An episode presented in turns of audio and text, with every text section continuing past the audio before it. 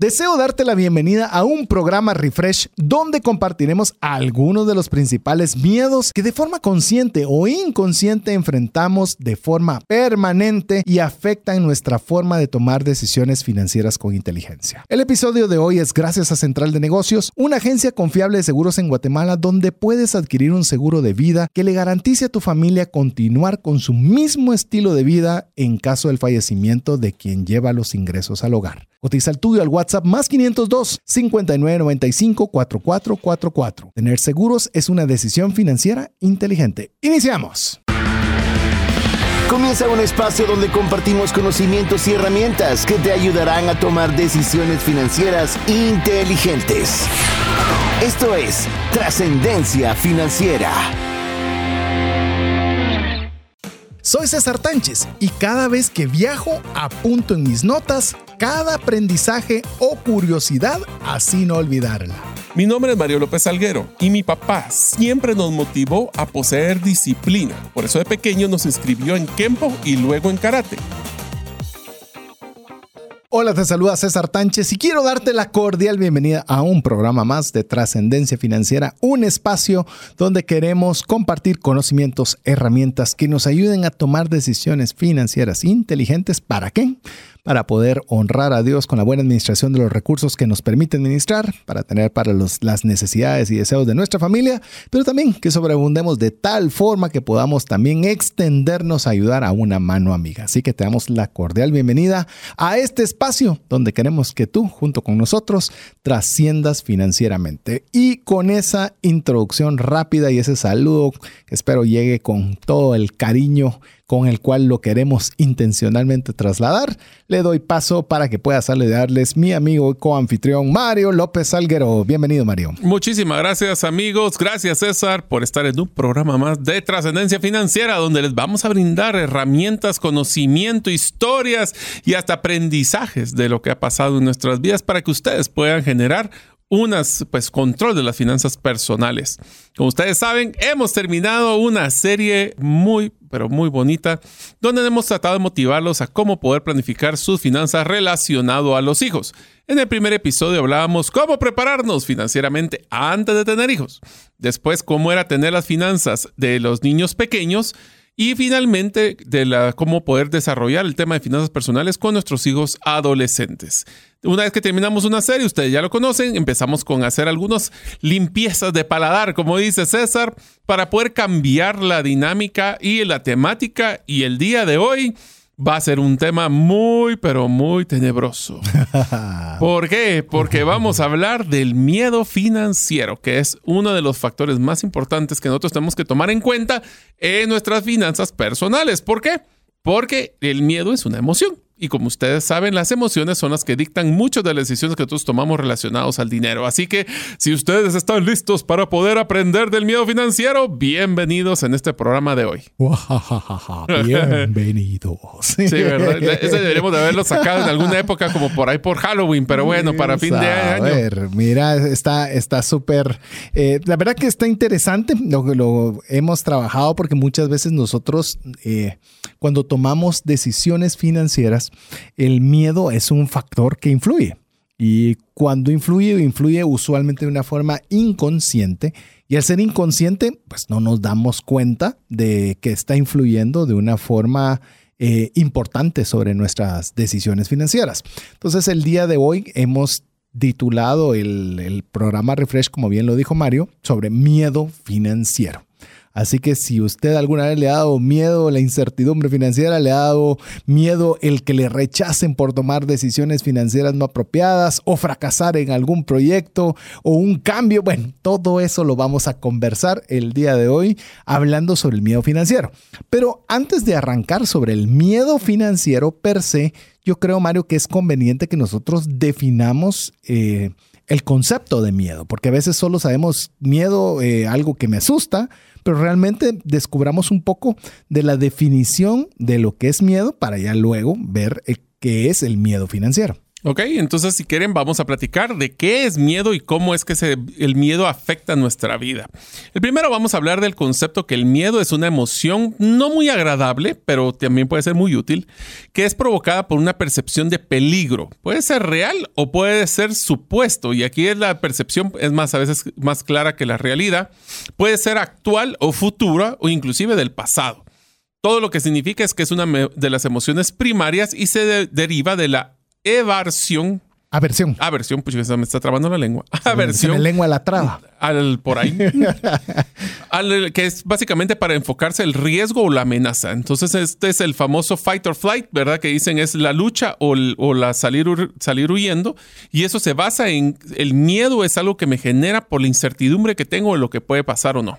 Así es, entonces tenemos a que la, el miedo, como bien lo mencionaba Mario, como un concepto, eh, realmente es una percepción de peligro que es existente, que es genuino o en uno que incluso nos estamos imaginando que existe. Eso no limita que tengamos miedo. Es decir, eh, puede ser algo que es que, que no ha sucedido nada, pero en nuestra mente el miedo nos tiene apoderados de una situación que no se ha dado. Adicional, lo que mencionaba Mario es una aversión natural al riesgo o a la amenaza. ¿Les suena algo similar cuando hablan de inversiones? Es que huimos a los riesgos, huimos a las amenazas, no nos gusta la inestabilidad y a veces nosotros pensamos, ¿por qué no aproveché esa oportunidad financiera cuando la tuve enfrente? Pues muchas veces porque sin darnos cuenta, nosotros a veces nos dejamos ser presas del miedo. Y eso no estamos diciendo que sea bueno o malo. De hecho, el miedo es una emoción que es exageradamente útil eh, porque te permite. Bueno, yo creo que vos lo viste en alguna serie que me lo comentaste, una serie, una serie de que hay cierta persona no, llamemos en la, en la trama de esa serie, perdía la capacidad de tener el miedo. Entonces, al perder el miedo, por ejemplo, si se venía un perro enojado, furioso contra él, no se movía y sufría los daños. O sea, el miedo realmente es algo que es, es una creación divina de Dios dentro de nuestro cuerpo para podernos alertar de peligros, para mantenernos, para mantenerla, para preservar nuestra sobrevivencia. El dilema es cuando permitimos que el miedo se exceda en funciones. Bueno, sin muchos, sin muchos, pueden haber muchos ejemplos, pero ¿cuántos de ustedes, amigos, les voy a poner tres ejemplos del, donde el miedo puede haber sido contraproducente? Después vamos a hablar cuando es producente, pero contraproducente es cuando nosotros nos ofrecen un negocio donde nosotros no hemos hecho el trabajo correspondiente para identificar si el negocio es bueno o malo, y lo que hace es que nos da miedo de tomar una decisión y que pasa la oportunidad y nunca la tomamos. Eso significa que el miedo, ese es un concepto que se llama análisis parálisis, donde nosotros no tomamos decisiones porque el miedo no nos dejó. Ese es uno. El otro es donde nosotros existe tanto miedo que nos paraliza. Eso puede ser un tema donde nosotros podemos tener una deuda muy grande eh, tenemos muchas deudas y simplemente por el miedo de esas deudas no hacemos lo que es nuestra acción principal, que es el tema de consolidar deudas o hacer un plan de pagos o definir un presupuesto. Simplemente por el miedo a mis finanzas no tomo una decisión. Y el tercero es cuando nosotros tenemos, por ejemplo, una oportunidad de emprender y tenemos la oportunidad de poder comprar un producto que podemos distribuir o podemos hacer algún tipo de reventa, pero nos da miedo pensar de que la, empresa donde tenemos esos productos está muy lejos, entonces me da miedo traer productos desde muy lejos. Son ejemplos donde el miedo puede ser una alarma, pero si controla y opaca a la lógica, es donde nosotros entonces empezamos a tomar decisiones emocionales en vez de lógicas. Sí, y es parte de lo que vamos a ir conversando, cómo el miedo tiene una influencia directa sobre nuestra eh, actividad financiera. Porque lo que mencionó Mario significa, sí, el miedo nos va a ayudar para decir, te estás poniendo a pensar de que vas a ir a traer una mercadería de muy lejos. O sea, sí es una advertencia razonable que deberíamos analizarla, pero no debería ser como es lejos, ya no lo hago, porque se vuelve muy totalista, porque nosotros nos invade el miedo por tener algo que no está cerca de nuestro alcance, por mencionar solo uno. Y te diría que uno de los principales miedos que tenemos en nuestras finanzas es saber nuestra situación financiera. ¿Será que si yo sé cómo es mi, realmente las deudas que tengo, los extrafinanciamientos que tengo en las tarjetas, la deuda de consumo, las hipotecas, y si uno pusiera todo por escrito, ¿será que me daría tanto pánico de que tomaría decisiones que no quiero tomar? Es más, eh, lo tenía aquí entre las notas, pero ya que lo mencionaste, lo voy a, voy a aprovechar para mencionarlo. Eso tiene un nombre. Eh, tiene un nombre, óigalo bien, porque eso, eso para mí fue incluso algo nuevo por conocer, que se llama crometofobia. Crometofobia. Que, ¿Qué es la crometofobia? Es el miedo intenso al dinero que incluye el miedo a gastar, a la ruina financiera, a pensar en ello o incluso llega hasta tales niveles a tocar el dinero. Imagínate, eso se llama la crometofobia. No quiero mejorar porque no quiero tener dinero para no tener problemas. Por Incluso no quiero tocarlos, porque cada vez que toco dinero, algo malo sucede en mm. mi familia, algo malo sucede en mi trabajo, algo malo sucede en... Y, eh, esto se puede llegar obviamente a, a, volverse ya, como lo vemos, a nivel de una fobia. Que es, hoy no vamos a hablar de fobias, hoy vamos a hablar de lo que es el miedo, específicamente el miedo financiero. A ver, el miedo financiero, ahora definámoslo un poco, definamos un poco el, miedo financiero para ya luego ir poco a poco viendo los tipos de miedo financiero, porque no lo crea, hay bastantes tipos de miedos financieros, hay síntomas, hay ejemplos de miedos financieros y cómo enfrentarlos, no sabemos cómo vamos a hacerle para poderle contarle cada uno de ellos, pero arranquemos por el, miedo financiero como concepto. El miedo financiero es el miedo, oiga bien, porque hay, hay, hay varias características cuando nos referimos a miedo financiero. El miedo financiero es no tener el suficiente dinero para cubrir los gastos o no ser capaz de alcanzar los objetivos financieros. Ahí está la definición del miedo financiero. ¿Has tenido alguna vez miedo financiero, mi estimado Mario? Ah, claro, muchas veces. Muchas veces. Es correcto, es algo que tenemos inherente. ¿Por qué? Es una lucha perenne, creo yo. Porque es un instinto de sobrevivencia. Es decir, vos estás con un instinto de poder sobrevivir, de poder salir adelante, de no morirte, de tener alimento, de, de darle a tu familia. Y cuando no tenés lo suficiente, por supuesto comienza a venir el miedo decir, ¿y cómo voy a hacer para poder cumplir esas funciones básicas como ser humano? Yo creo que una de las cosas que, aunque lo vamos a mencionar un poco más en, el episodio de hoy, cuando hablemos de los tipos de miedos, hay un tema que es clave y es que el miedo se genera por la incertidumbre que tenemos del futuro. Al no tener una certeza, y yo creo que va a una relación entre más grande hay de, de inquietudes o volatilidad, hablemos de en este caso, más miedo genera porque menos predecible es. Te voy a poner un ejemplo de cómo funciona esto. Nosotros, las, todos los que tuvimos o tenemos negocios, nos hemos dado cuenta de que antes de la pandemia existían estas grandes multinacionales que eran pues muy grandes y tenían muchos eh, departamentos de análisis donde podían predecir hasta cierto grado de certeza qué iba a pasar con el mercado, cómo iban a aparecer las tendencias de los consumidores y eso lo que nos daba era pues una tranquilidad, nos daba muy poco miedo y por eso es que hacíamos en este caso inversiones en infraestructuras gigantes porque teníamos un grado de certeza bastante fuerte. Que podías ver, tocar y darte una sensación de, seguridad. Tus desviaciones eran muy pequeñas. de lo que creías que iba a suceder con lo que sucedía. Viene la pandemia y se vuelve toda una locura. ¿Qué pasa? y puede ser la pandemia, puede ser una crisis económica, puede ser una crisis familiar. Y lo que creíamos que iba a suceder empieza a tener menos probabilidad. Al decrementar la probabilidad, lo que hace es que nos incrementa exponencialmente el miedo. ¿Por qué? Porque nuestra alarma de cuidado que el cerebro y el espíritu nos brinda para que al crear esa incertidumbre, al crear esa falta de confianza, lo que estamos nosotros haciendo es teniendo una alarma que nos digan, pongan mucho más cuidado aunque si esa alarma, lo voy a poner así, como que si es un pequeño ruido en el oído, pues te pone más alerta, estás tratando de estar pendiente. Si es una alarma de bomberos que está opacando tus oídos, pues te puede hacer paralizar, que es el concepto de análisis parálisis. Así es. Entonces, cuando nosotros estamos hablando de miedo financiero, con el ejemplo que mencionaba Mario, eh, uno de los, llamemos, el eje central es no poder cubrir los gastos o no cubrir nuestras metas financieras. Sin embargo, veamos un poco qué fue lo que lo causó o qué es lo que, cuál es el trigger, el motivador para poder, llamemos, que suene esa alarma en el oído, como decía Mario. Y muchas veces esto viene integrado por una mala situación económica una pérdida de ingresos o un aumento desmesurado de los gastos. Esos son como pequeños factores que comienzan a aprender la alarma, a decir, ojo, necesito tener cuidado. O, por ejemplo, un incremento que no lo tenía acá, pero no sé por qué no lo tenía aquí, eh, de incremento sustancial de deuda. Entonces comenzamos a decir, eh, yo te debía 100, lo puedo manejar. Debo 1000, eh, ya no lo puedo manejar también. Debo 100 mil, ups.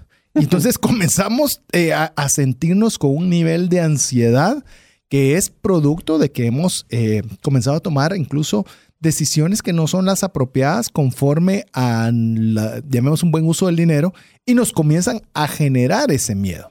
Entonces creo que cuando nosotros conocemos la causa de donde se están generando, entonces nosotros tenemos también que poder tener una forma de cómo poderlo superar.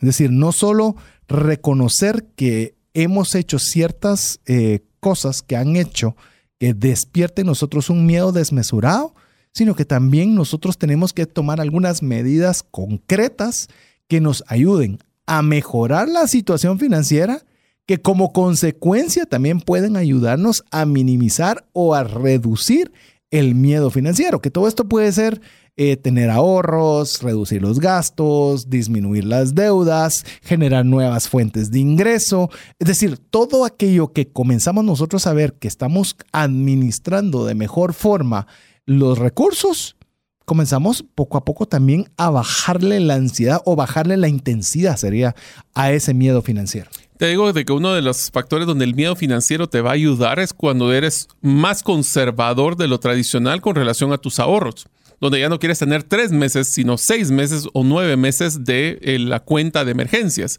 También te da la ventaja es de que vas a poder prever y aunque se vuelva un poquito eh, abogado del diablo se llama, es, que este, te pones a pensar todas las cosas malas que pudieran suceder y entonces te vuelves, mm, prevés mejor.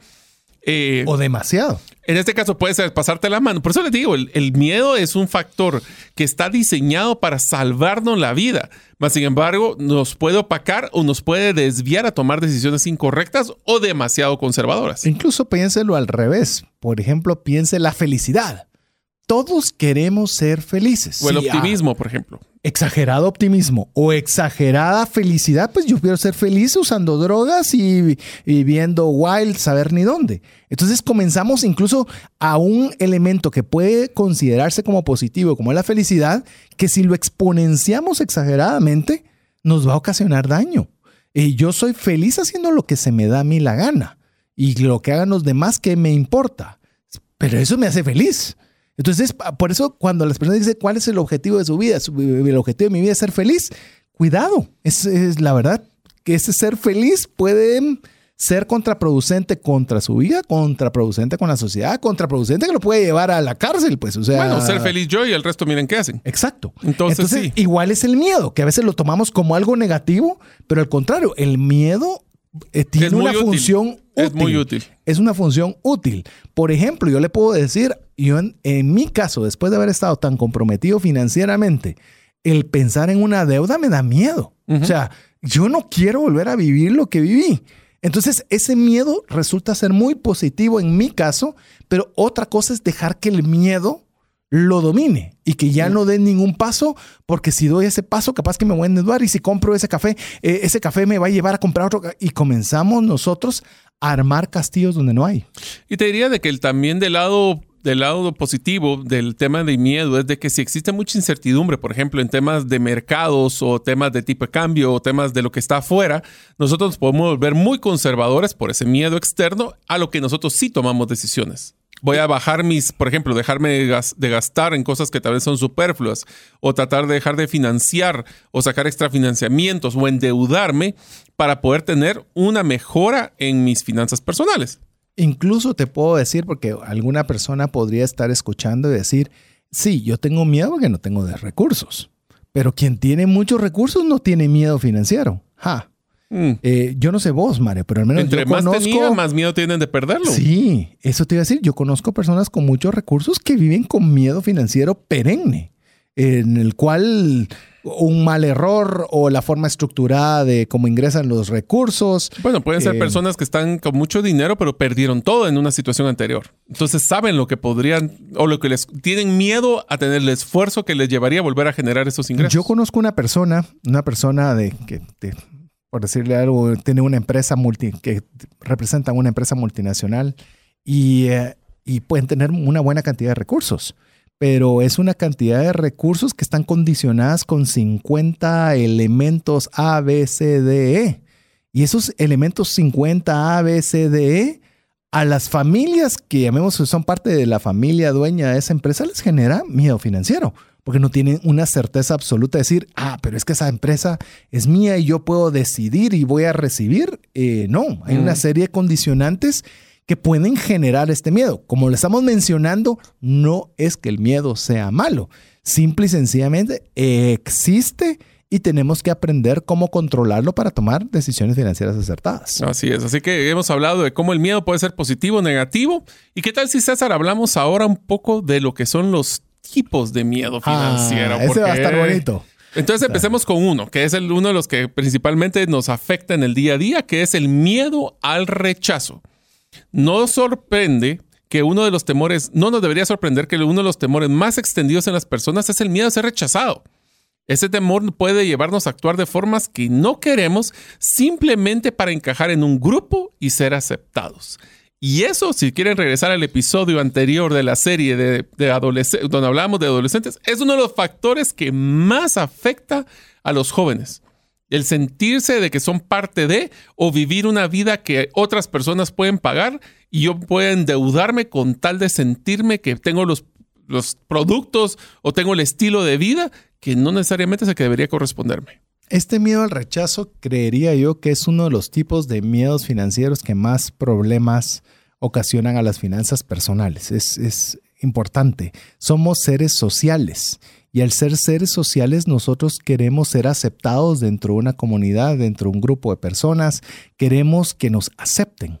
Y muchas veces el tema de aceptarnos financieramente está vinculado directamente con la percepción de otras personas hacia nosotros.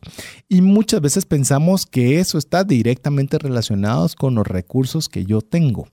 Recuerdo en cierta oportunidad dos hermanos, eh, uno de ellos, una de las personas que considero mentor, es una persona sumamente sencilla, con una buena cantidad de recursos, pero nunca ostentoso. Simple y sencillamente andaba con su vehículo. Me decía, mi vehículo es 10 años antiguo, pero mira, está nítido, me lleva a todos lados, estoy feliz y buenísimo.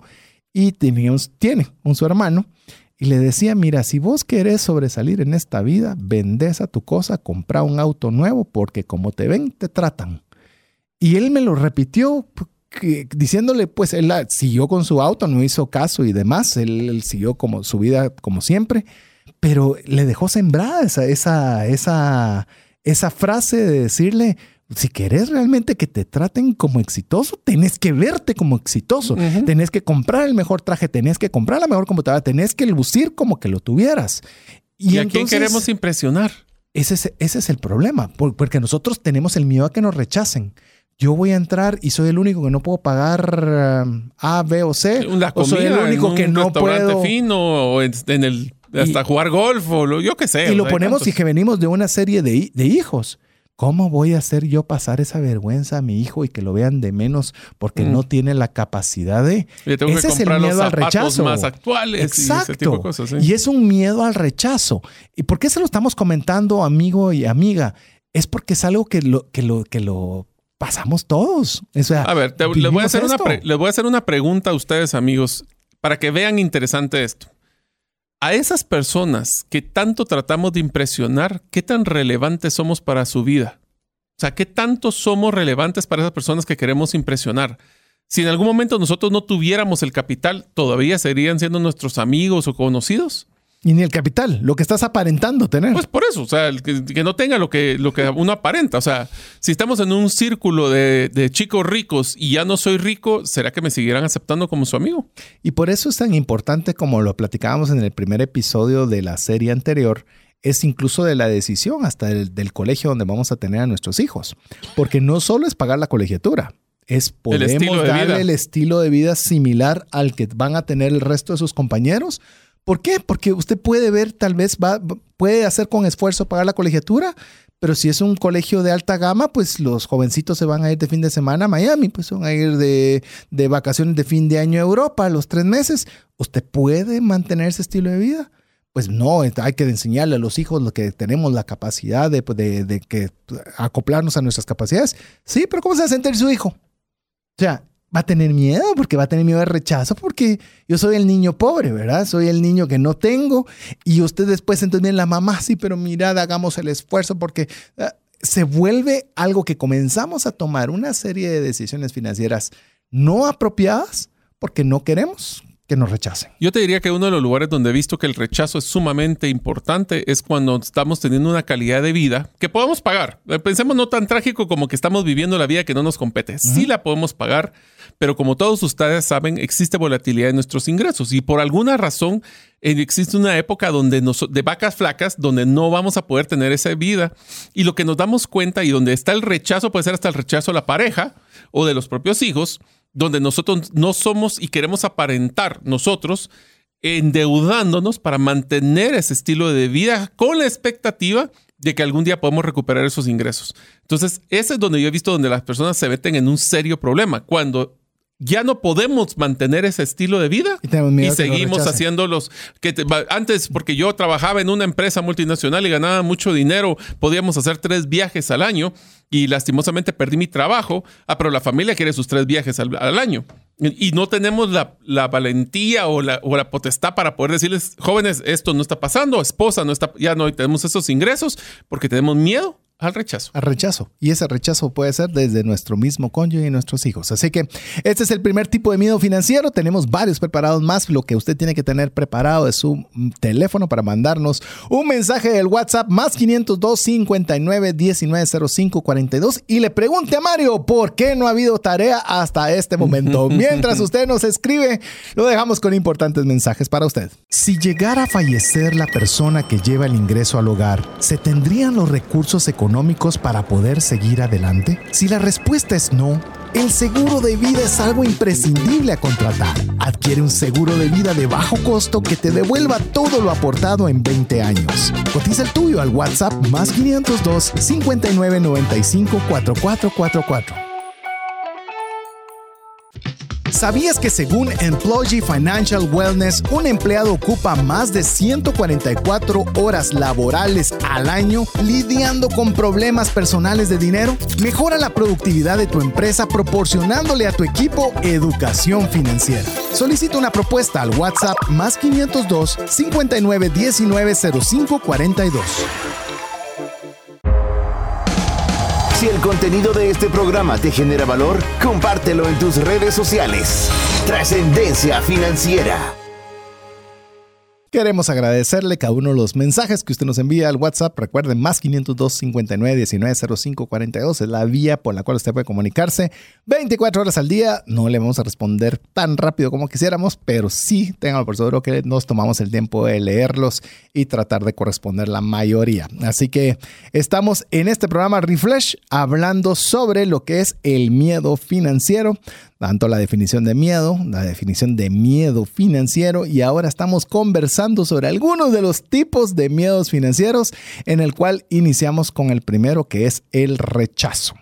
¿Qué te parece Mario? No sé si querías complementar algo más, si no vamos al siguiente tipo de miedo. que es el, ahí hablamos del rechazo, ahora vamos a hablar del fracaso. En una sociedad obsesionada con la meritocracia, el éxito y la competitividad, fracasar se convierte en uno de los mayores temores de las personas.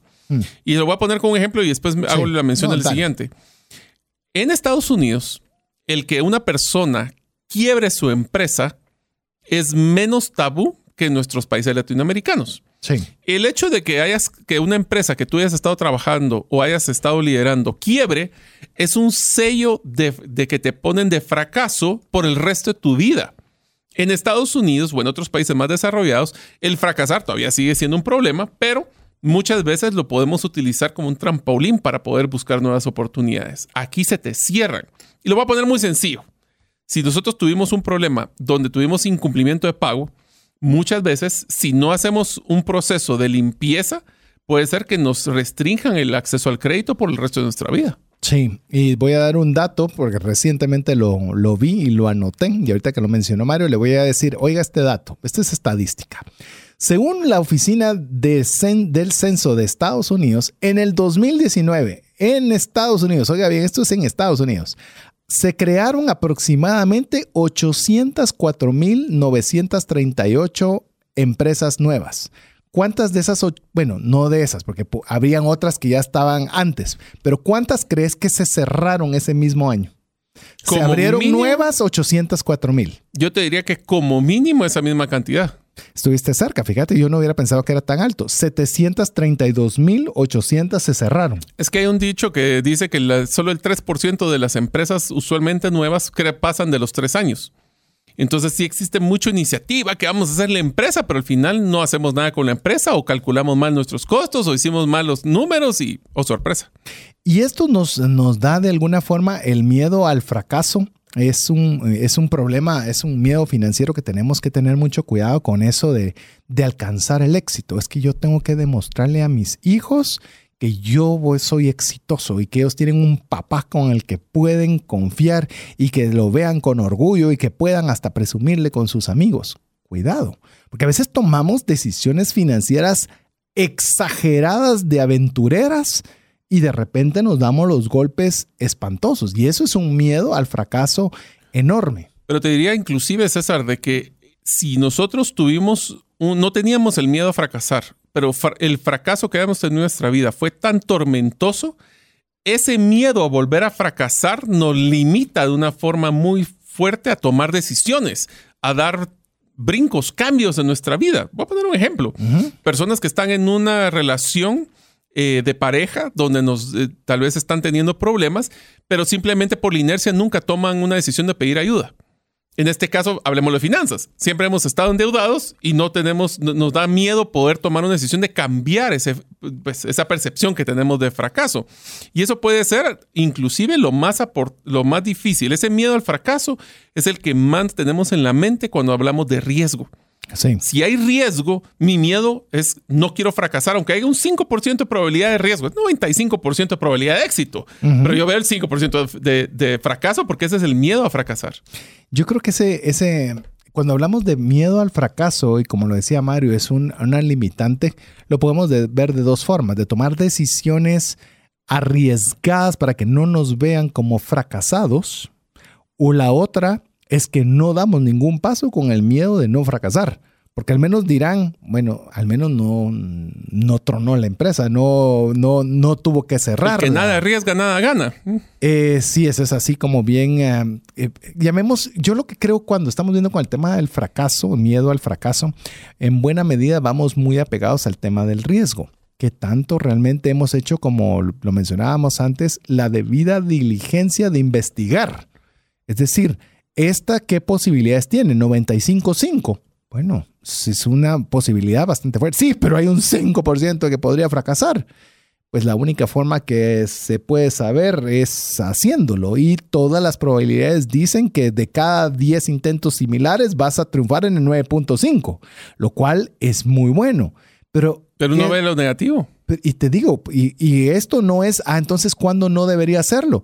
Ya con un 50-50 le digo que eso ya es arriesgado. Bueno, te lo pongo así. Si tuviéramos nosotros el 100% de certeza de que algo va a pasar bien, ¿qué tipo de retorno crees que va a tener?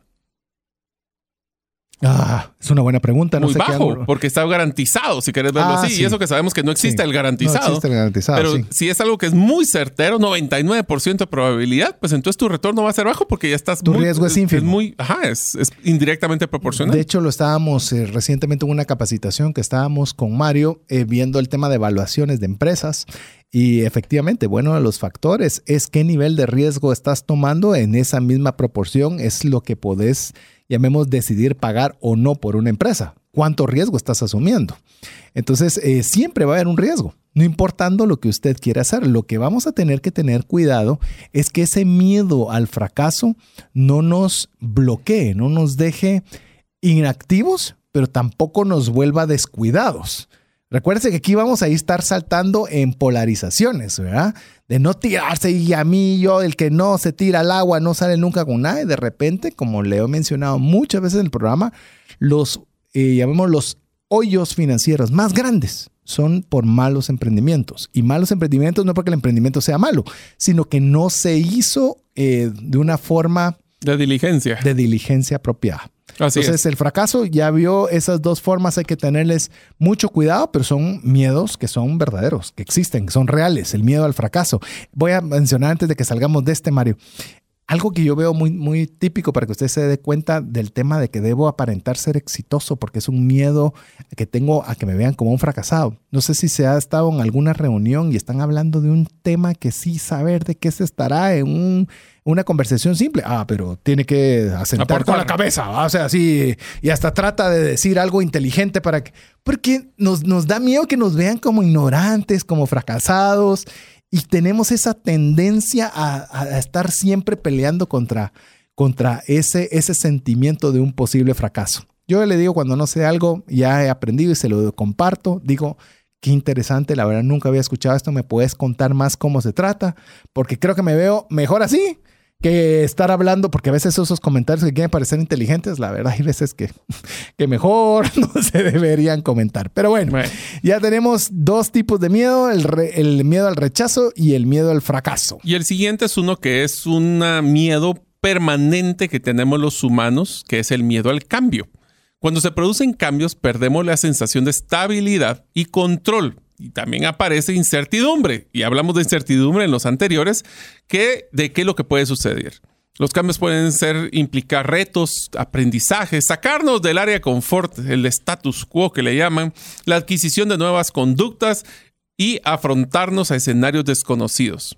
Yo te diría de que esto pasa mucho que cuando estamos en una trabajando en una empresa y no queremos aprender cosas nuevas porque tenemos miedo. de soy experto en lo que yo hago y como soy experto en lo que hago, no quiero aprender cosas nuevas porque capaz que no voy a ser tan bien visto porque no soy el experto de este otro tema nuevo. El problema es de que si algo nos ha enseñado la vida, especialmente en estos últimos años, es que cambia. Pero no solo eso, el cambio se ha acelerado y rápido, exponencialmente. Así que hay que pensar que el cambio puede traer beneficios si sabemos dónde verlos. Incluso el tema de la zona de confort, como bien lo mencionaba Mario, la zona de confort es donde es esa área que usted sabe lo que sabe y no sabe lo que no sabe. El dilema cuando usted está en esa área es que su posibilidad de crecimiento es limitada, porque solo está circunscrito a lo que usted sabe. Pero cuando usted se da ese permiso de poder salirse de esa área y explorar más, es donde realmente usted se se pone en los zapatos de poder tener más posibilidades o abrirse a oportunidades. Ese miedo al cambio es no quiero poner este emprendimiento porque nunca lo he hecho. No voy a hacer esa asesoría porque no conozco 50 los términos que me indicaron. yo le voy a contar un miedo a un cambio y es un fracaso que tuve iniciando mi actividad comercial de seguros. Eh, yo siempre consideraba que había una muy buena idea y se la comparto. Ahora sí, ya le puedo, ya puedo hablarle al respecto. Si usted tiene una empresa grande, si usted tiene una empresa grande, siempre pensé que un corredor de seguros era innecesario, siendo yo un corredor de seguros, porque tiene tanto volumen que usted podría tener su propia agencia de seguros dentro de su empresa y solo pagar una cuota mensual por alguien que le asesore cuando hay problemas o mejoras o lo que usted pudiera considerar mejor. Esa idea no es reciente, esa idea fue hace un montón de tiempo y tuve la oportunidad de estar con una empresa muy grande. Y esta empresa muy grande, hablar con el dueño y le cuento esta idea y me dice, qué genial vamos a tener que hacer nuestra propia agencia y buenísimo, y vos te venís aquí y la manejas. ¿Sabe qué sucedió de esto? Me entró miedo, me entró pánico, no le digo miedo, me entró pánico. Después de que me habían dicho que sí, ¿sabes qué fue lo siguiente que hice? Nunca más volví a llamar. Nunca más volví a llamar. Perdí una oportunidad de oro cuando ya me la habían, ya me habían dicho que sí, pero decía, no tengo cómo poder implementar eso que dije. Hmm. ¿Y cómo le voy a hacer ahora? Y se lo cuento como un fracaso que si ahí uno nunca sabe qué hubiera sucedido, ¿verdad? Pero si hubiera dicho sí, aparentemente podría haber cambiado la situación. Pero hay veces que nosotros no van, no, la enorme mayoría de veces no tenemos todo bajo control y vamos a tener que vivir confortables dentro del cambio. Al final es un tema de manejo de la incertidumbre como una variable de la toma de decisiones, pero que no se vuelva este miedo al cambio. Y eso te diría, hay un tema de rechazo al cambio, donde cualquier cosa que no es no es considerado eh, como que conocida o parecida, lo rechazo. Es más, te cuento una estrategia que utilizan algunas entidades financieras, y es que le ponen el nombre a ciertos productos financieros parecidos a otros. ¿Por qué? Porque hay similitud, es familiar, entonces no lo rechazo. Así pasa también cuando estamos nosotros tomando decisiones. ¿Será que esto es algo que es tan diferente a lo que yo conozco? Lo voy a rechazar por naturaleza. ¿Qué hacemos? Busquemos algo que sea similar. Y hay personas que son, llamemos que un miedo le va a afectar más que el otro. Por ejemplo, y aquí puedo mencionar a Mario, que nos conocemos de buen tiempo, eh, Mario tiene la tendencia que le gusta afrontar las cosas inciertas, las incertidumbres, le tiene miedo a las alturas y se tira de parapente o se tira de un eh, paracaídas. En mi caso, yo no soy de las personas que me gustan los cambios. Ya vio, le estoy contando desde antes cuál era que cómo dejé ir una posibilidad de negocios. Por cierto, otra vez, si usted tiene una empresa grande, hoy sí, ya lo puedo hacer lo puedo hacer tranquilamente con usted. Pero eh, normalmente no me gusta. Y, y, esto es algo que, por ejemplo, con Mario hemos, en las, cuando tenemos la oportunidad de asesorar empresas, eh, Mario es, a veces ofrece cualquier cantidad de cosas que ¿cómo le vamos a hacer para cumplir cada una de las cosas que, que Mario tiene en su cabeza? Y hacemos ese buen match, ¿verdad? De, yo ponerle un poco de, freno, y, yo y yo también de dejarme que de darle rienda suelta a esa energía que tiene Mario. Entonces, también le digo, en el tema financiero es importante, porque si no, la persona que está muy cerrada a no querer hacer cambios, va a ser muy difícil que logre generar más recursos, más ingresos, más oportunidades, por no estar dispuesta a algo que es inevitable, como son los cambios. Así es, así que el cambio es inevitable. La pregunta es, ¿ese me está limitando para tomar decisiones para mis finanzas personales? el cambio puede generar el siguiente miedo, que es la indecisión, Ufa. que nos genera mucha ansiedad tomar decisiones, el análisis parálisis que mencionábamos.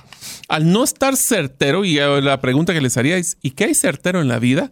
Pues muerte impuestos, diría uno de los dichos. Taxes, taxes, pero fuera de eso, vamos a tener ciertos grados de incertidumbre.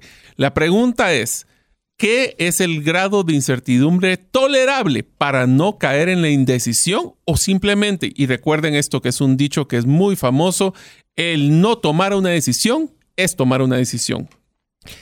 Es otro, llamemos, es otro, es otro corredor sin, sin salida. Es decir, Usted dice, pues simplemente no decidió nada, ya decidió algo, decidió no hacer nada. Entonces ya, eh, ya lleva implícito que no va a poder escaparse de tomar una decisión. Entonces usted tal vez debería, y eso, y eso es algo que lo hemos conversado, por ejemplo, eh, en temas de asesorías en empresas, que muchas veces queremos atacar todo el mundo. 50 metas, 300 productos y tenemos 100 de recursos. Entonces, eh, ¿qué vamos a hacer? Tomar una decisión Perfecto, ¿qué voy a hacer? ¿A qué me voy a enfocar? Pero es que todos son importantes. Tenemos una frase que la escucha usted aquí constantemente. Cuando todo es importante. Nada es importante. Nada es importante. Entonces comenzamos nosotros a tener que evaluar la calidad de nuestras decisiones. Por ejemplo, cuando estamos en el tema de la indecisión, aquí va algo que le puede ayudar cuando tenemos este miedo por indecisión, el eh, miedo financiero por indecisión.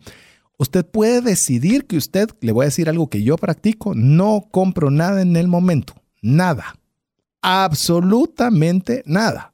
Es que es una ganga que se la va a perder y es la, lo máximo del universo. Pues no lo tomo y si está mañana disponible, genial. Si no lo está, pues no lo está. Y cuanto más grande es el artículo o bien o servicio, más tiempo me tomo para pensarlo. Entonces yo ya quito de mi cabeza de estar indeciso si hago o no hago o verme presionado porque alguien quiera venderme algo, porque yo ya lo tengo preestablecido. Entonces es más fácil poder combatir el miedo de la indecisión porque usted ya tomó una decisión previa y entonces ya no le afecta por lo menos tanto. Así es, entonces la indecisión es uno de los factores, pero también hay otro que es la incertidumbre Y esto se basa en el concepto de que no podemos visualizar el futuro y eso es incierto.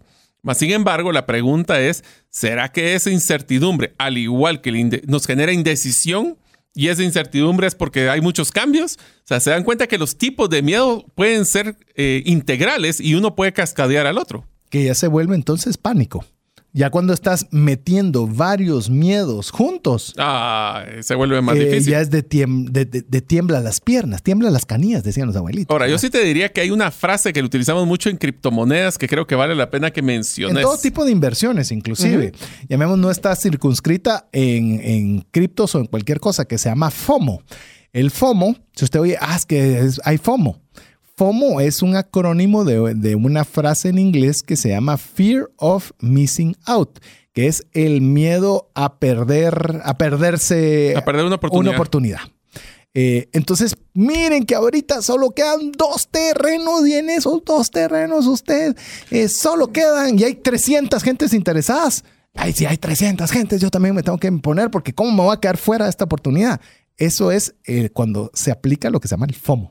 Así es, amigos. Escríbanos en el más 502 59 19 05 42. Se nos están acabando las promociones. Tiene solo 10 segundos para poder escribirnos y tenemos cola de 20 personas esperando. Así que usted tiene que llamar ahorita o mandarnos un mensaje para que así pueda entrar en la promoción y no perder la oportunidad. Es una vez en la vida que le da esta oportunidad. Bueno, ese es FOMO.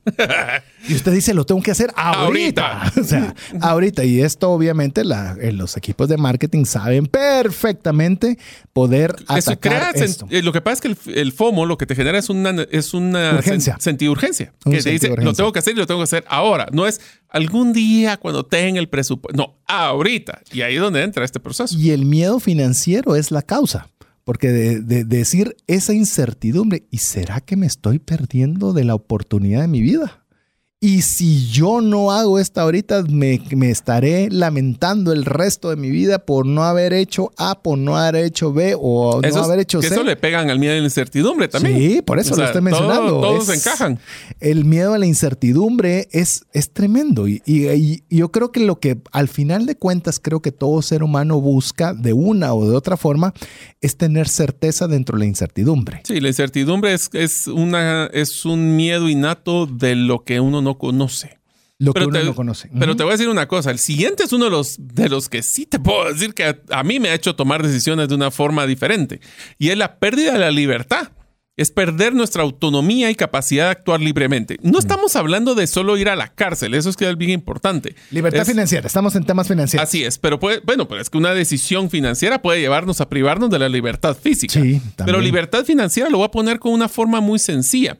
Cuando nosotros tomamos una decisión de crecer nuestros costos fijos, o sea, cosas que yo tengo que hacer un préstamo. Pagar o pagar. O pagar o pagar, estamos perdiendo la libertad de nuestras finanzas mensuales. ¿Por qué? Porque tengo cuotas fijas muy altas que no me dan la flexibilidad para poder actuar. Y eso da miedo. Eh, cuando usted se da cuenta de que usted recibe una cantidad de dinero, voy a decir mil, por decir cualquier número. Pero solo lo miro pasar.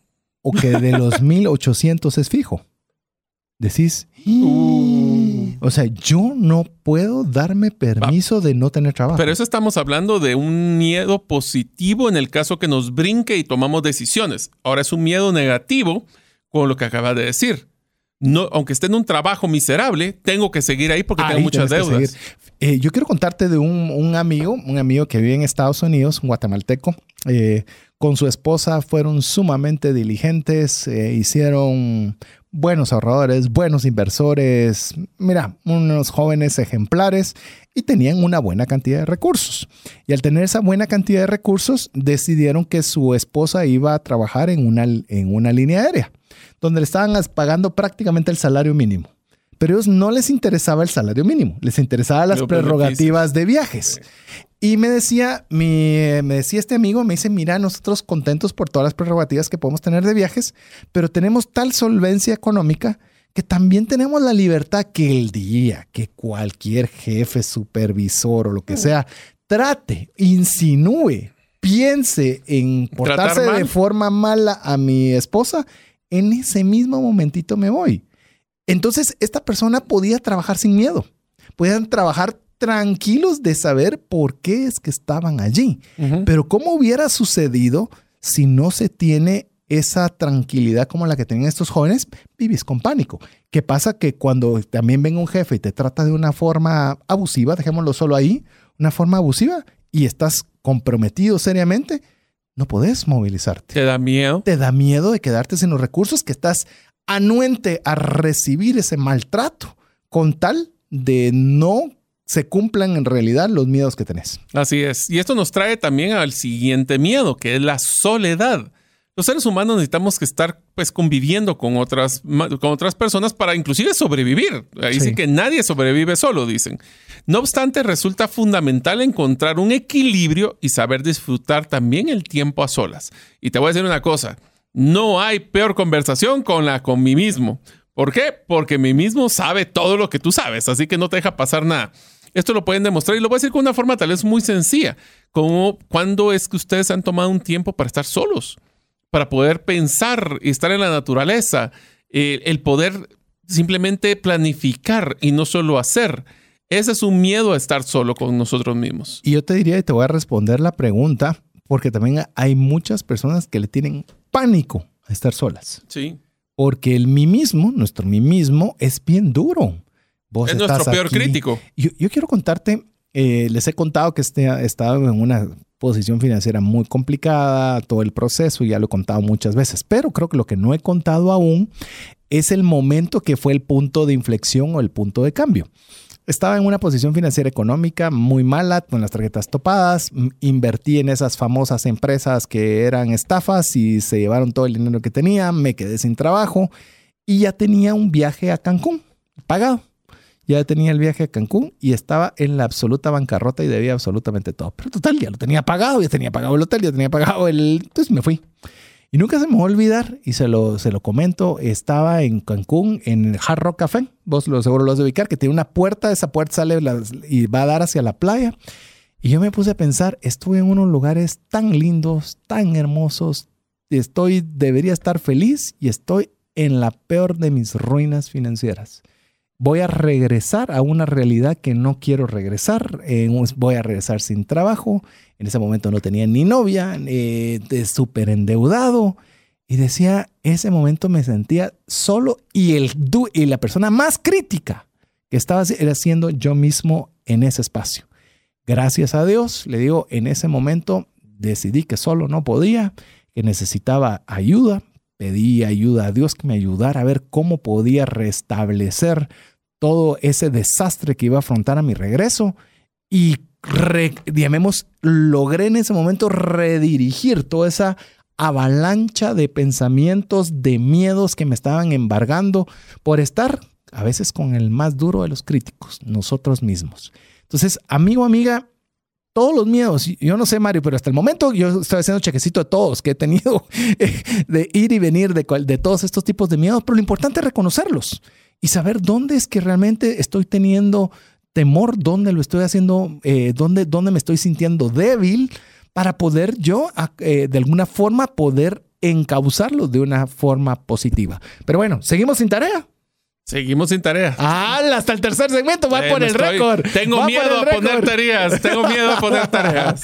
Así que lo que usted no tiene que tener miedo es escribirnos al WhatsApp más 502 59 19 05 42. Regresamos en breve.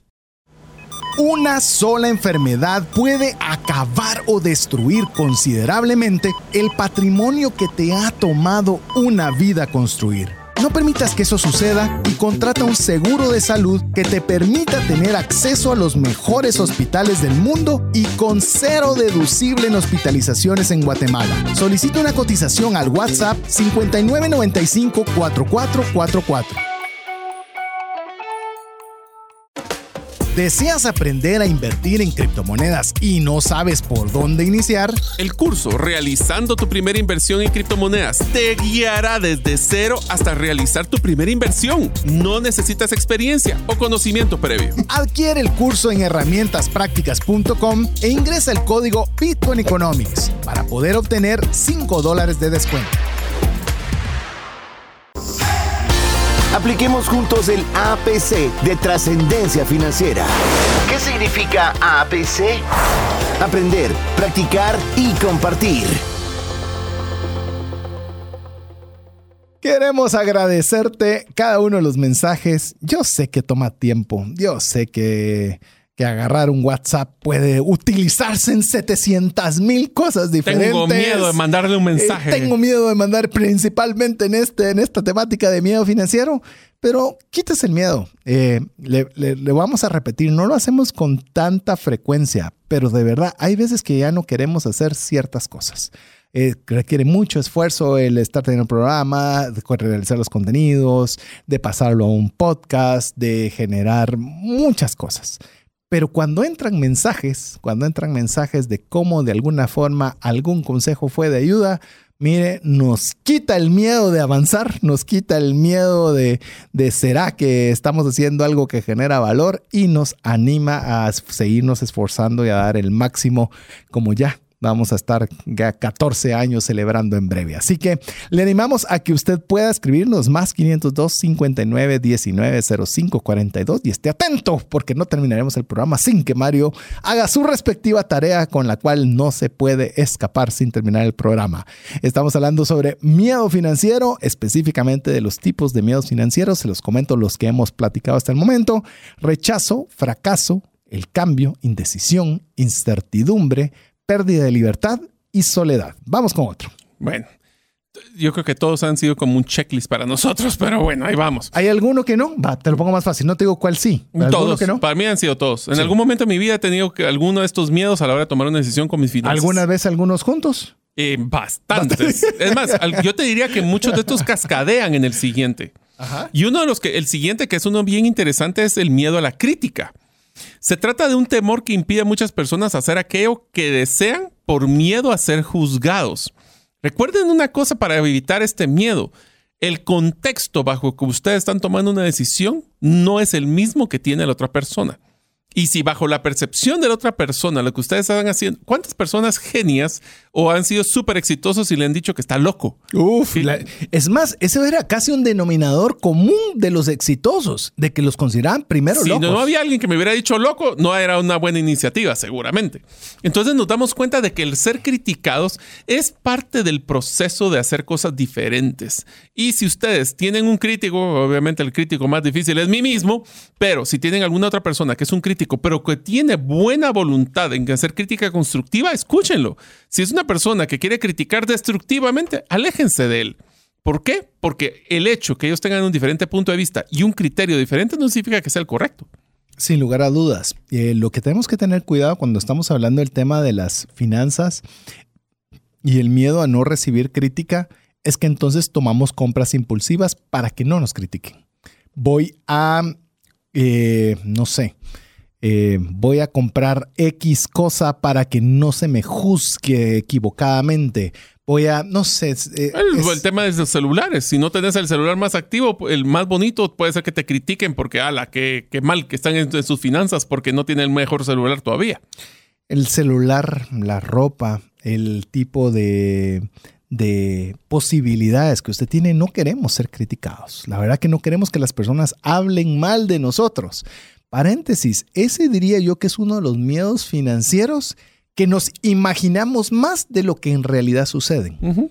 Muchas veces, ah, es que seguro mi hermana está diciendo de mí que ABC y no dudo de que este amigo me está diciendo, estoy convencido de que mi jefe y quizás ni siquiera se han dado cuenta. Ni siquiera son nosotros somos relevantes para ellos. Efectivamente, pero nosotros comenzamos a hacer esa crítica en se recuerda del mí mismo. Ese mí mismo hay veces que, que, se esconde y dice no yo no soy eso lo está diciendo Mario. Estoy seguro así como vi que él estuvo es bueno viendo, para extrapolar. él, él, él seguramente lo hizo.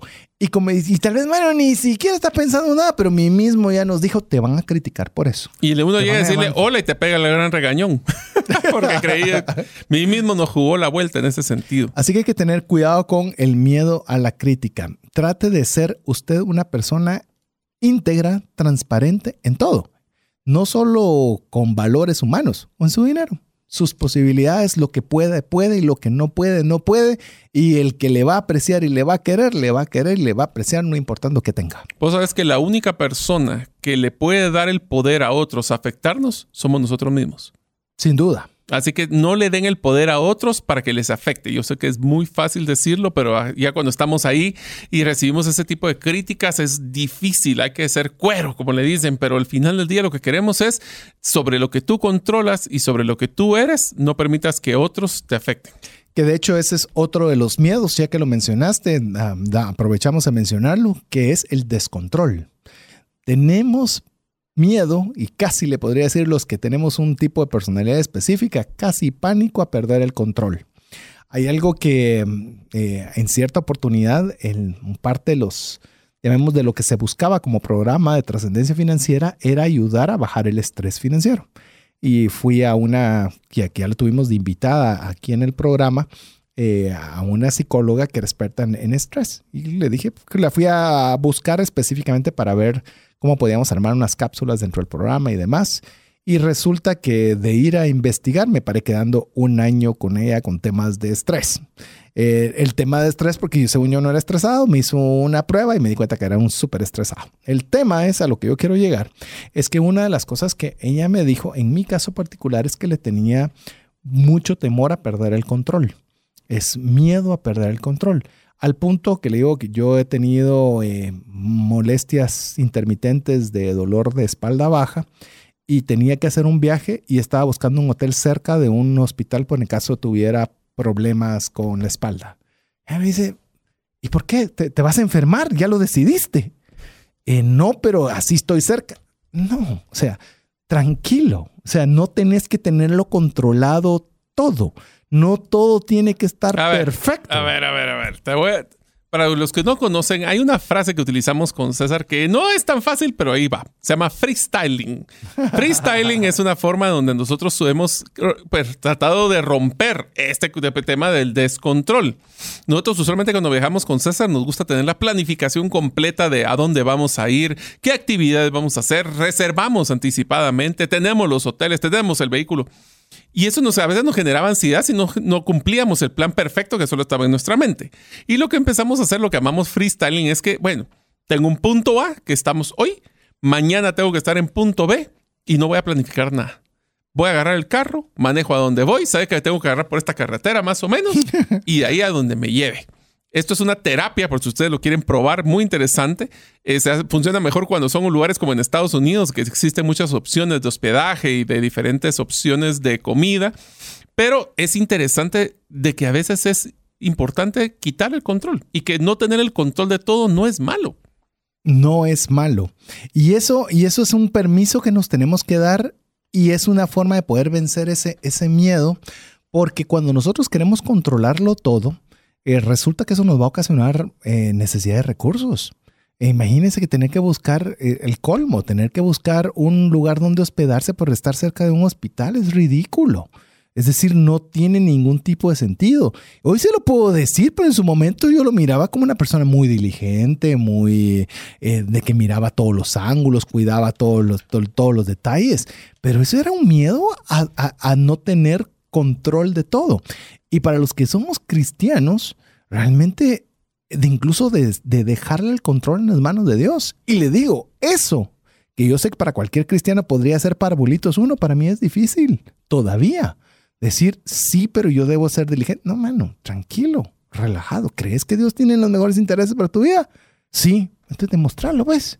Y hay veces que, que le digo, para mí este es uno de los principales miedos y de los que más he trabajado y lo cual tuvo que venir un profesional que le tuve que pagar un año de consultas para poderlo entender que era algo que yo debía trabajar y es algo que me estaba afectando mi vida, mi vida financiera y lo bueno es que cuando usted ya sabe qué padece, ya tiene algo como poderlo mantener bajo control. Erradicarlo no va a poder porque no puede erradicar el miedo, pero sí por lo menos tenerlo controlado. Ahora, te digo una cosa, cuando nosotros nos hemos esmerado tanto en obtener algo, ¿cuál es uno de los miedos más grandes que tenemos cuando hemos hecho un gran esfuerzo? a ah, perderlo. Sí, por supuesto.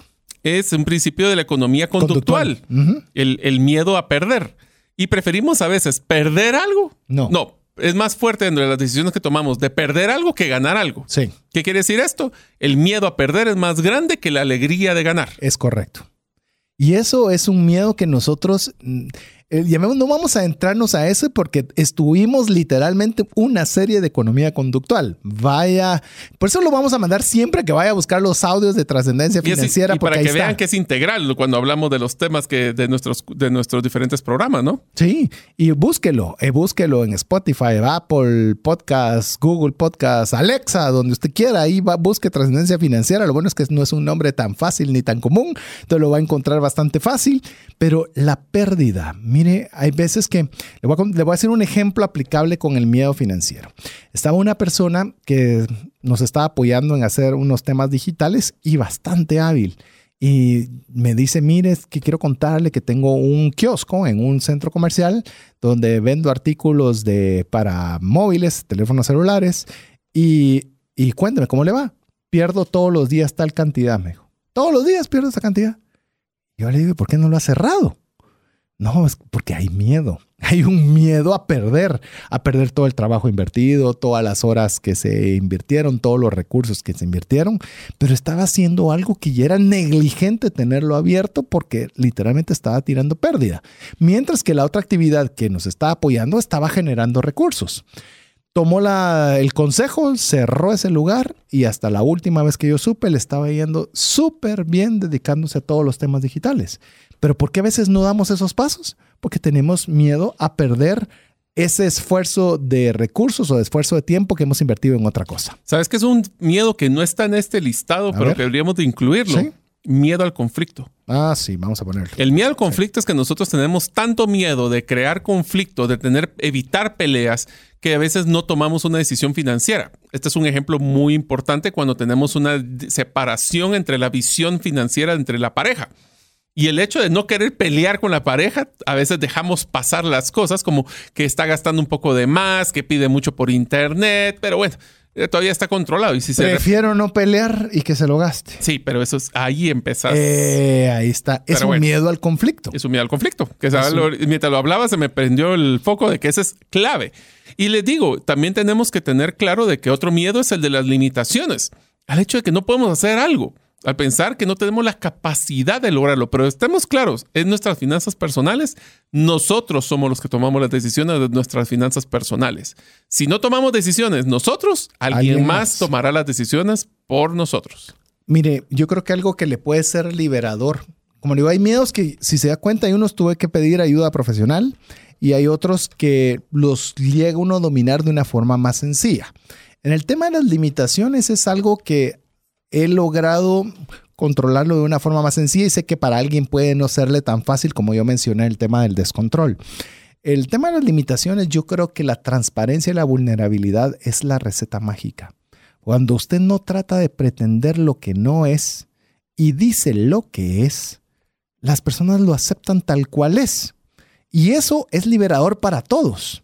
Porque si usted, por ejemplo, no puede ir a comer eh, eh, le voy a poner un ejemplo sencillo. Estábamos en cierta oportunidad con Mario, Alex y familias conversando sobre un lugar que nos gustaría poder viajar juntos como amigos. Y eh, como lo dije con ellos en la intimidad y, lo digo ahora público, no hay problema. Les digo, estábamos pensando en un destino, pero no un destino que su nivel de vida o nivel de costo de viajar a ese lugar es muy elevado. Y mi situación financiera en ese momento, por de la discusión, eh, no me permitía poder pensar en ir en ese lugar. Y les digo, por esta razón no considero que tenga la capacidad económica para hacerlo. No la tengo. Me gustaría que se pudiéramos viajar, enhorabuena, pero a este tipo de país que tiene otro tipo de presupuesto. Y si encajamos, genial. Y si no encajamos, pues denle ustedes y ahí nos traen buenas fotos. Pero vamos a que ha llegado ese tipo de amistad dentro de estas tres familias en las cuales usted puede expresar claramente hasta dónde puede y hasta dónde no puede. Y sé que eso no va a disminuir ni quizás hasta aumentar el nivel de amistad que nos une entre todos. Es que, ¿sabes cómo es una frase que me ejemplificaría eso? No esperemos vivir una vida, eh, o es mejor, un momento difícil que una vida complicada o el momento colorido a una vida descolorada, creo que es la expresión. es la frase. Pero bueno, ese es eso. O sea, no evitemos el, tener un poco de dolor por tener un poco de gran dolor en un momento que tener poco dolor, pero toda su vida. Así es, así que no tenga temor de hacerlo. Ya no digamos en su familia, hay veces, por ejemplo, vamos a hacer la reunión familiar y la contribución son de 1.500 por familia. ¿Y si usted no puede? Ah, pero tengo que conseguirlos, qué vergüenza que voy a decirle a mi hermano que no puedo y que y, él va a pensar que, que yo no soy un fracaso. Todo lo que hemos estado mencionando. Pues usted le puede decir, miren, genial, pero yo no puedo participar. No tenemos esos recursos ahora, no podemos. Si ustedes encuentran otra forma, si quieren yo colaboro con la comida, colaboro con cocinar, colaboro con X, Y, que es lo que puedo. Si se puede, gracias. Y si no, denle ustedes tranquilos en mí. Y esa es vulnerabilidad. Y si su familia de verdad le quiere, le aprecia, seguro habrá otra persona que le vaya esté yendo mejor financieramente que hasta puede pagar su parte. Se vale Pero decir pelo. se vale, se vale decir no puedo. Así es. Y te diría, esto también nos trae al que nuestra memoria, cuando nosotros tenemos que tomar una decisión, nuestra memoria va a eventos pasados. Y uno de los que podría ser uno de los miedos es a las heridas. Son esas experiencias pasadas que nos han limitado a tomar decisiones financieras positivas y que ahora que queremos tomar una positiva nos dicen, no, pero es que si vas a tomarlo puedes parar como quedaste la vez pasada. Y eso nos puede también limitar. Sí, el miedo a las heridas, eh, quiero mencionarlo también. Fracasó usted en un emprendimiento. Entonces, automáticamente mí mismo comienza a decir, sos un fracasado y no podés hacer negocios, porque cuando tocas dinero, comenzás a destruirlo. Y hay veces esto todavía se vuelve más explosivo y ya pasa que lo escuche su cónyuge, lo escucha de sus amigos, lo escucha de todos lados y resulta que entonces nosotros le tenemos miedo gracias a las heridas si no tomamos decisiones. Yo, a mí me gusta poner este ejemplo en el cual digo, eh, si usted tiene su vehículo y va pasando por un clavo y ese clavo entra en la llanta, ¿qué sucede?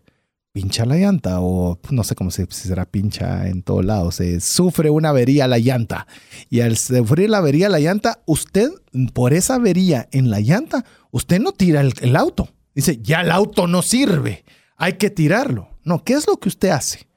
Retira la llanta, arregla la llanta y la vuelve a colocar.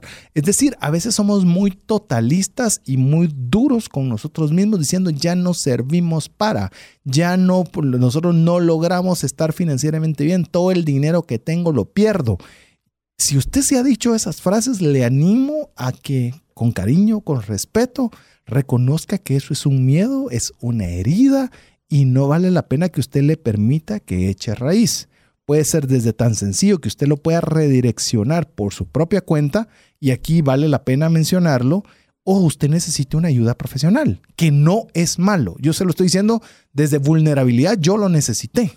Y hay veces que nosotros no podemos solos y el miedo lo hemos, le hemos dado tanta rienda suelta lo que, pasa que, es que ya nos esclavizó. Y no te deja ver opciones. Te crees que donde estás, estás y es la única situación que puedes vivir. Entonces, el pedir ayuda lo que te va a ayudar es abrir a ver que hay otras opciones o opciones que no habías considerado en su momento.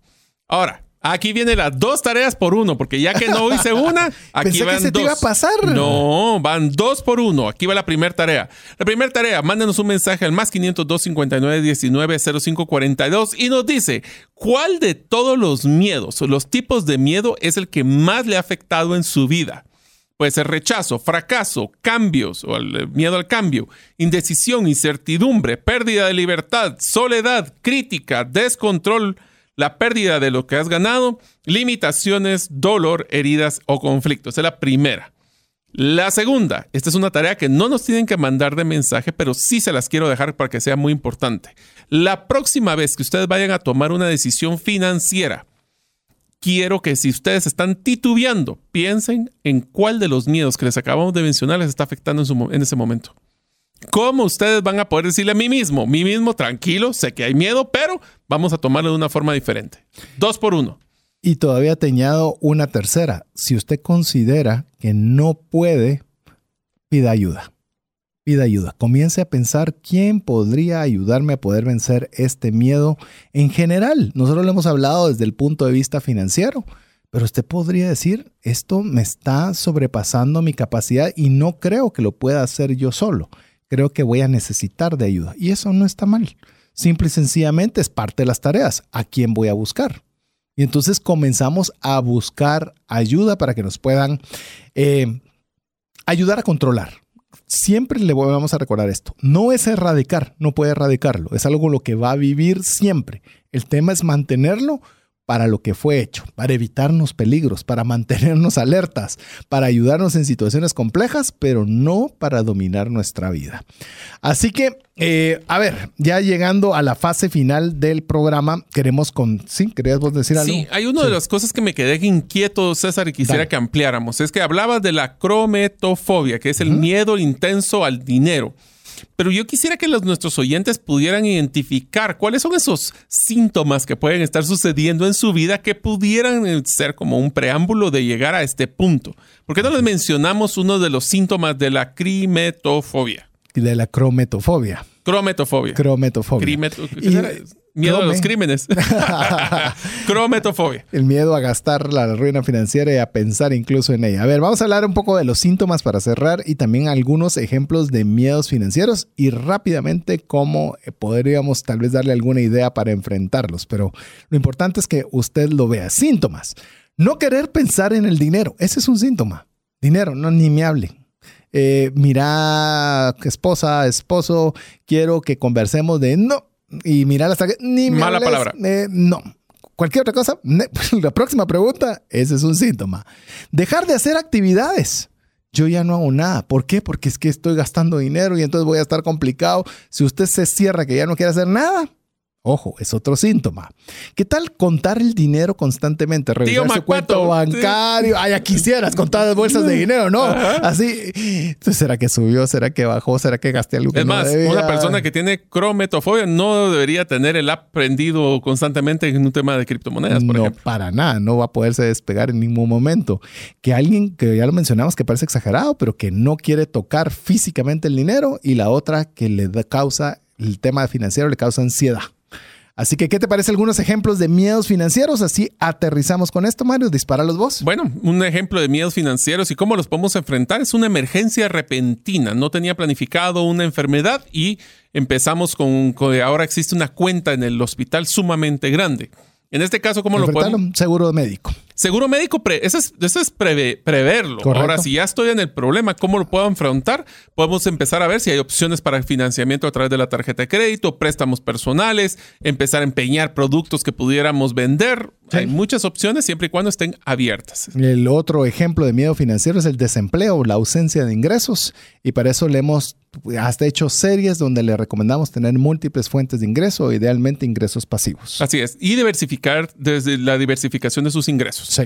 Mejor si son pasivos. La siguiente puede ser no poder salir de una deuda. Entonces aquí empiezan varias etapas. La primera es saber cuánto es tu deuda, porque el hecho que la información te hará libre, dicen, es primero en saber dónde, qué tanto estás en el hoyo. Segundo, cuál es el plan para poder hacer esto. Una consolidación, por ejemplo, o un plan para ir aportando más allá de lo que puedo para poder salir anticipadamente. Les aconsejo que lleven el curso Transformando tus finanzas. Pueden buscarlo en la, mi página web cesartanches.com y ahí pueden llevar desde cómo establecer un propósito financiero, gastar inteligentemente, generar más ingresos y más importante aún, cómo erradicar la deuda para poder ser generosos y trascender en sus finanzas. Recuerde, busquen en cesartanches.com y ahí va a encontrar el curso que vale la pena que lo lleve. Es digital, pregrabado, para que lo lleve cuando usted desee.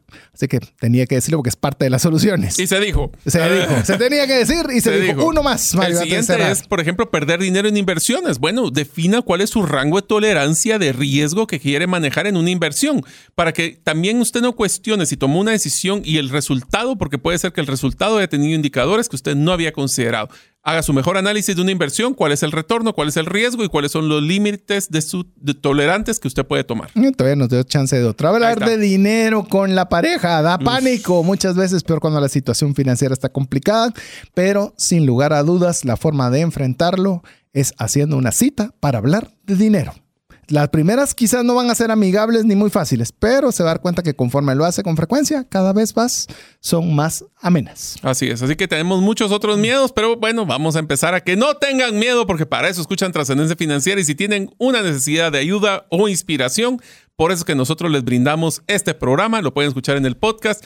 Para si usted no sabe qué es un podcast, es básicamente el mismo programa de radio, solo que en una computadora lo puede ver, escuchar en su celular, por ejemplo en Spotify, en cualquier lugar donde usted escuche música, puede escuchar el podcast Trascendencia Financiera. Tenemos miles, no miles, cientos de, ya, ya vamos a llegar a miles, pero cientos de episodios donde les podemos dar cualquier tipo de ayuda. Y si usted necesita un tema que no hemos tocado, escríbanos al más 502 59 19 05 42. No tenga miedo, mándenos el mensaje, porque así les vamos a ayudar a no tener ese miedo y fracasos financieros. No quiero cerrar el programa sin recordarle lo que dice segunda de Timoteo 1.7, que dice, pues Dios no nos ha dado un espíritu de temor, sino un espíritu de poder, de amor y de dominio propio. Cuando usted sienta que las fuerzas ya no le dan, que está siendo presa del temor, lo primero que tenemos que recurrir es a saber que Dios nos ha dado un espíritu de poder, de amor y de dominio propio y jamás de temor.